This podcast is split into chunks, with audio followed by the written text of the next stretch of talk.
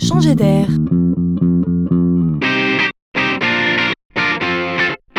C'est la chronique de Laurent Collen. Les enseignes sont vent debout, toujours pour plaire à leurs clients. Que d'efforts pour se faire aimer, mais plus encore pour être préféré parmi toutes les enseignes. Dans ce domaine, la simplicité apparaît souvent comme le maître mot. Alors peut-être que ce jour-là, le président d'Intermarché a crié plus fort que d'habitude dans un comité de direction.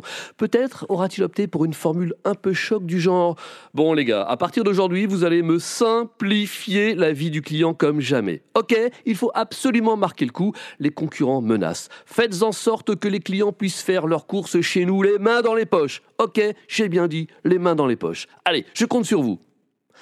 S'en est suivi un grand silence, des mines circonspectes, une longue réflexion et un dur travail. Car imaginez que les gars d'Intermarché ont pris le président au mot et ont rendu cela possible. Chez Intermarché, on peut désormais faire les courses sans les mains. Les gars ont inventé le commerce conversationnel. Depuis janvier, les clients peuvent en effet effectuer leurs achats de bout en bout par la voix grâce à l'assistant Google. Il suffira au client de demander à son assistant virtuel de parler avec Intermarché, puis de remplir son caddie en dialoguant avec l'assistant qui aura pris pour l'occasion une jolie voix de supermarché. Le client pourra même valider vocalement la commande, déclenchant ainsi le paiement.